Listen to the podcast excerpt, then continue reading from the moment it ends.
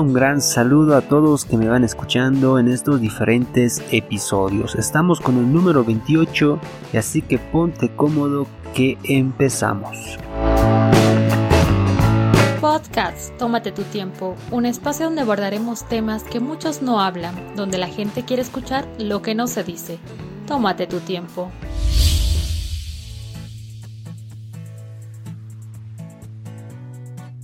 Quiero iniciar con esta pequeña historia de Franz Rachel. No sé si muchos lo conocen y si no tuviste la oportunidad de escuchar sobre él, te, propongo que tú vayas investigando con respecto a este famoso inventor que realmente su vida es algo un poco trágica. Te comento algo así un poco breve. Eh, Rachel nació en el año 1878, de profesión desastre en la localidad de Austria, ¿no? Entonces él un día estuvo ahí sentado en su patio y vio que los accidentes de aviación eran totalmente muy trágicos y esto sucedía en Francia, cuando él se había trasladado a su corta edad desde Austria hasta Francia.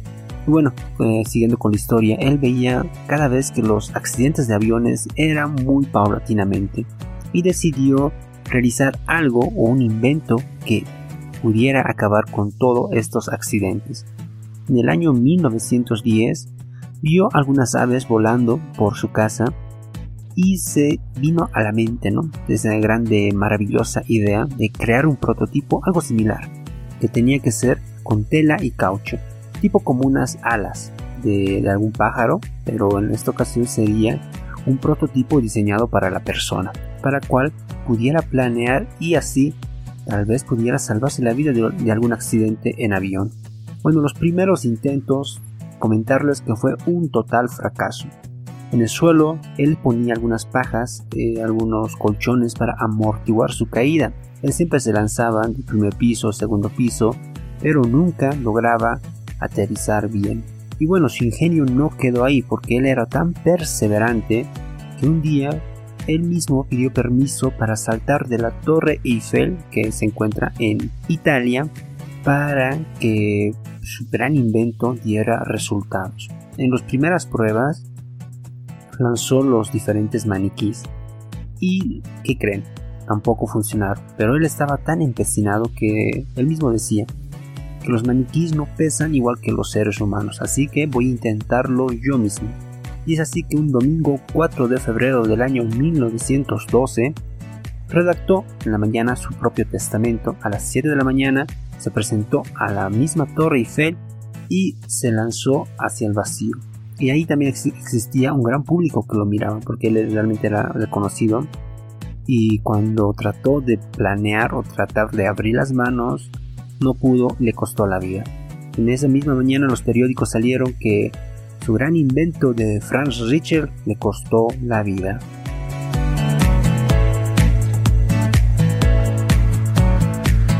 Y ustedes se preguntarán por qué empezamos hablando de esta historia, conociendo a este gran inventor de la época. No es por, su empecinado o por su manera de querer hacer algo.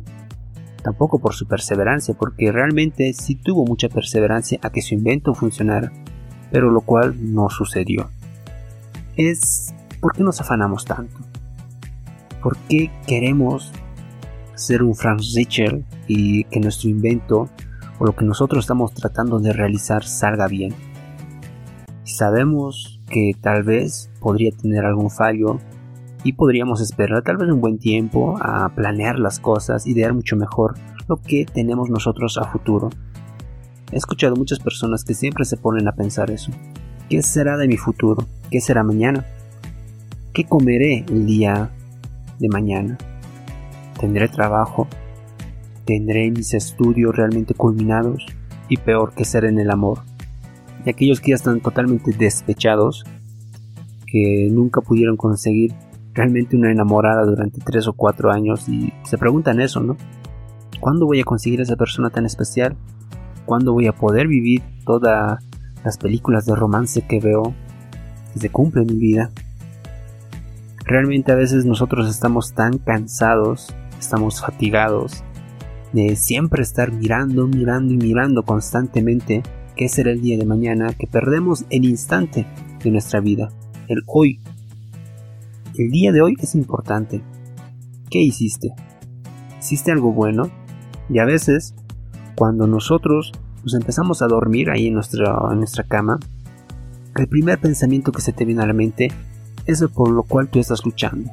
Si se te viene a la mente tal vez el trabajo especial de tu vida, tu vida está enfocada con respecto a eso. En un tiempo les quiero confesar que a mí se me venía en mi mente por titularme, por sacar mi licenciatura. Estaba empecinado en eso. Muchos dirán, claro, eh, el estudio es lo bueno, es lo correcto, pero a veces te consume. Antes de dormir siempre me he pensado, ¿qué será el día de mañana? ¿Podré trabajar con la carrera que estoy estudiando?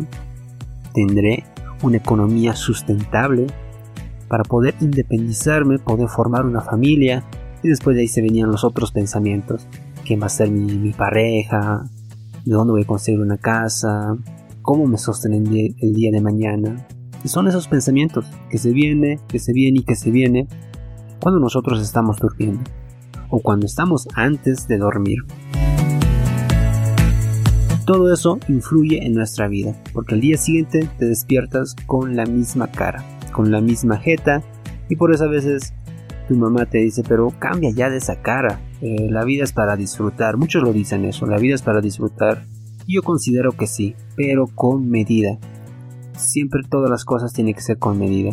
Porque también conocí amigos que me decían, la vida es única, vive, eh, no, te, no te fatigues por el mañana. Pero se empezaban a arruinar totalmente todo lo que ellos estaban construyendo. De eso no se trata vivir la vida, sino estar conforme, estar tranquilo consigo mismo y a la par estar alegre, en paz y hacer las cosas realmente que te gustan. Tómate tu tiempo, te propone la mejor opción en podcast. Tenemos que tener una perspectiva de la vida. Tenemos que ver con el cristal que nos va a enfocar hacia el futuro. Yo sé que muchas personas tienen diferentes sueños, quieren cumplir metas, tienen visiones, pero déjame decirte que el día de hoy es hoy. Este día ya pasó. Tranquilo, ponte en calma, porque mañana será otro día. Mañana podrás cumplir otros metas, podrás realizarte nuevos planes. ¿Qué se viene mañana? Nadie sabe. Es incierto el día de mañana. Así que no te enfoques mucho en lo que pasará, sino enfócate en lo que estás viviendo ahora sin perder tu visión.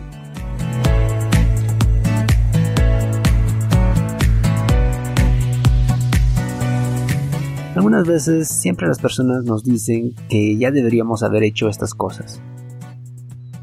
A veces mis papás me dicen que tú ya deberías estar trabajando, tú ya deberías eh, tener una familia estable. Y a veces esos tipos de interrogantes que nos ponen la misma sociedad nos lleva a una confusión total. Te pongo el ejemplo que a las mujeres antiguamente les decían que a los 20 hasta los 22 años ya deberían conseguir pareja, deberían casarse.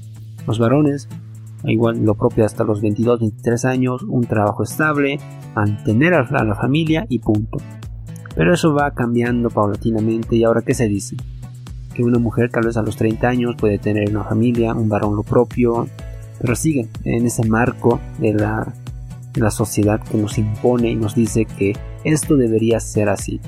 Si una mujer no tiene un hijo, no es una familia. Si un varón no construye su casa, no, eh, ese varón no tiene derecho a vivir en la, casa de, sus padres. ¿Cuántas veces no nos dicen eso? O tal vez te pones esa pregunta, ¿no? O a las mujeres que les dicen, el tren se te va a pasar, ten cuidado. ¿Cuántas veces no les dijeron eso? O a los varones, ya consíguete un trabajo, estás ahí en tu casa de vago. Pero siempre y cuando con esto, no quiero decirte que, que tú seas un flojonazo, ¿verdad? Tienes que tener sueños, visiones, realiza tu vida. Pero ten cuidado con las cosas que te dicen. Que te impongan cosas. Por ejemplo, que te digan que qué carrera vas a estudiar si tú todavía eres un adolescente y estás empeñado en abrir tu mundo académico en la universidad y tu familia te dice quiero que seas militar lo típico, ¿verdad? O a las mujeres quiero que seas una trabajadora social, eh, una abogada, algo reconocido. Pero a ti te gusta más tal vez el diseño gráfico, te gusta ser un activista, te gusta realizar otras actividades que realmente a tu familia no le puede gustar. Y estás en total derecho a realizar tu vida como se te plazca, porque vivimos una sola vida. No hay más, simplemente es una sola vida. Y tampoco que te influya lo que ves eh, eh, en las publicidades, ni tampoco en las películas, porque a veces es muy ficticio. A veces vemos que un varón siempre trata de realizar cosas, estudia mucho, consigue el trabajo, a su novia, se casa, tiene una vida feliz y todo eso. Vemos en, las series, en las películas, en las novelas. Pero la vida no es así.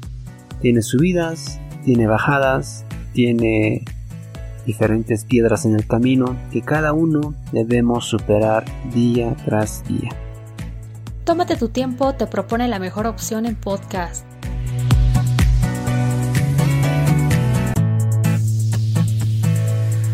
Algo que te va a ayudar bastante es tener tu libretita de, sueños o de metas a corto plazo.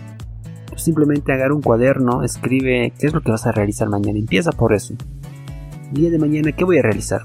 A ver, me pongo eh, a tender mi cama, empiezo a desayunar temprano, empiezo a realizar algunas actividades, eh, algunas de las tareas, eh, no sé, ayudar a mi familia, tal vez ir al trabajo, portarme bien, el día siguiente eh, lo propio.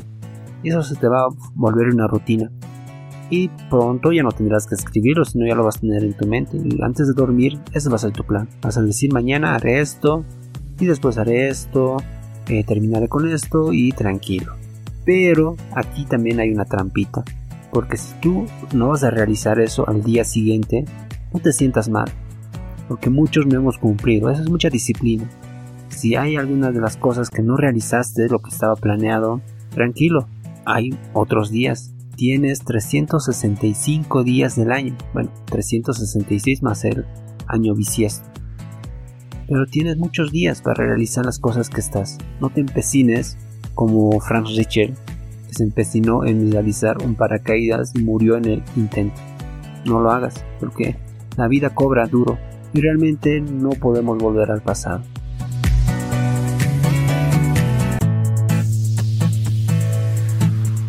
Cuando empezamos a organizar nuestros días, terminamos bien la noche. Y bueno, con estos consejos que si bien te lo agarras, si bien lo compartes con otras personas, felicidades. Y si no, de igual manera, eh, está abierto para todo público. Así que con este podcast número 28 espero que te haya agradado bastante porque estamos hablando de esos temas de temas que a veces mucha de la gente no toca. A veces siempre se olvidan de mencionar este tipo de problemas que una persona tiene. Así que simplemente decirte eso y me despido y nos reencontramos en el siguiente episodio. Chao, chao, cuídate. Si te gustó este podcast, compártelo, puede que a otros les interese.